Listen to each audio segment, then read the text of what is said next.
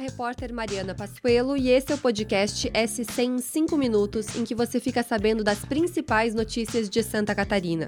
Vamos aos destaques dessa sexta-feira, dia 24 de fevereiro de 2023.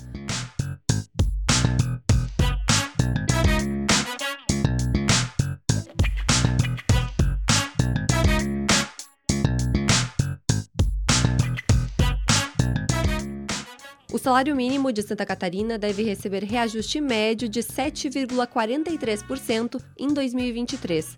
O aumento foi definido em um acordo nesta quinta-feira entre as lideranças sindicais e empregadores. Com o reajuste, os pisos salariais serão de R$ 1.521, R$ 1.576, R$ 1.669 e R$ 1.740 para as faixas salariais estipuladas. A proposta de aumento será encaminhada ao governo do estado, que deve formular um projeto de lei para análise e votação na Assembleia Legislativa, a ALESC. Depois de aprovado, o texto pode ser sancionado e os trabalhadores passam a receber o aumento. Lembrando que o mínimo regional se aplica exclusivamente aos empregados que não tenham piso salarial definido em lei federal, convenções ou acordos coletivos de trabalho.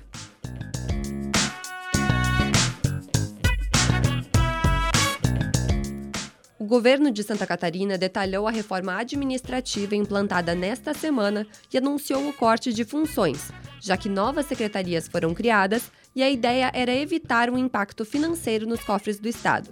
Em entrevista coletiva nesta sexta-feira, o secretário de Administração Moisés Dirsman explicou que cerca de 660 funções e cargos públicos estaduais foram extintos isso representa cerca de 12% do total de cargos comissionados e funções gratificadas existentes no Estado. Em compensação, o governo informou a criação de cinco novas pastas. São elas: Secretaria de Ciências, Tecnologia e Inovação, Secretaria de Portos, Aeroportos e Ferrovias, Secretaria de Turismo, Secretaria de Planejamento, Secretaria de Prevenção e Defesa Civil e Secretaria Executiva da Aquicultura e Pesca.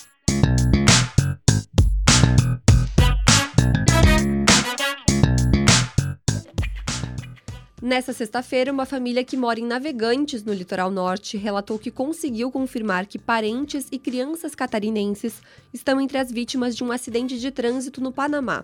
O caso aconteceu na semana passada e envolveu um ônibus de imigrantes a caminho dos Estados Unidos, que deixou pelo menos 39 mortos e dezenas de feridos. Samuel Emile, haitiano que vive em Santa Catarina, contou que oito familiares dele estavam no veículo e três estariam entre as vítimas fatais incluindo um irmão, a cunhada e uma sobrinha. Outros dois sobrinhos, nascidos em território catarinense, teriam sobrevivido. A Embaixada do Brasil no Panamá informou que a única informação oficial até o momento é de que quatro crianças brasileiras estavam dentro do ônibus com os imigrantes. Disse ainda que uma equipe foi enviada nesta sexta à província de Chirique, no Panamá, para saber o real cenário da família.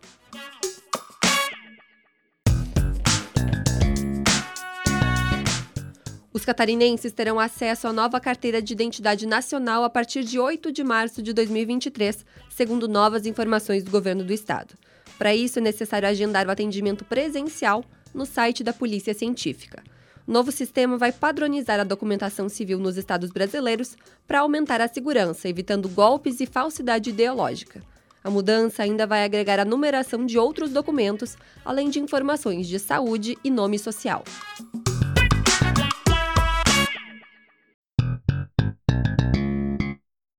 O cantor Gilberto Gil vai fazer um show gratuito em Florianópolis no dia 26 de março.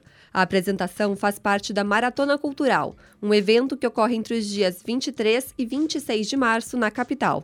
A apresentação vai ocorrer no Largo da Alfândega, no centro. A Maratona Cultural promove eventos gratuitos de arte e cultura e vem se consolidando ao longo dos anos.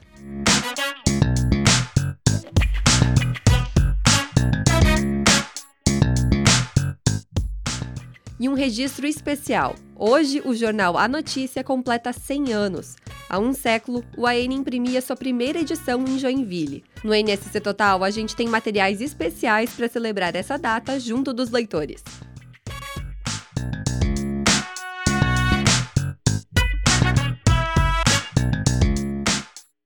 Esse foi o SC em 5 minutos, o podcast do NSC Total, publicado de segunda a sexta. Eu sou Mariana Passuelo, a produção desse episódio é minha.